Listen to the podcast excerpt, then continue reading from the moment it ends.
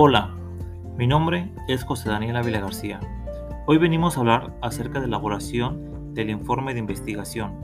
Los informes de investigación tienen la intención de informar y tienen como objetivo u objetos a cumplir.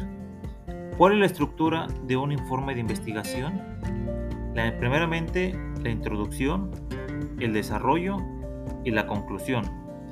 ¿Cuáles son las principales partes de un informe de investigación? Las principales partes de un informe de investigación es el título, el índice, resumen de un informe, desarrollo o cuerpo, conclusiones en el informe y bibliografías.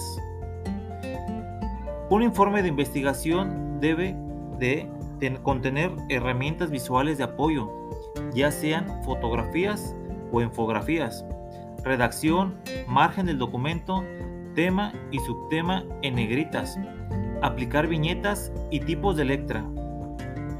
Recuerda siempre que al hacer un informe de investigación requiere de un informe científico, el cual debe de estar bien sustentado al momento de hacer las conclusiones y que den respuesta al tema y propongan soluciones al tema que se investiga.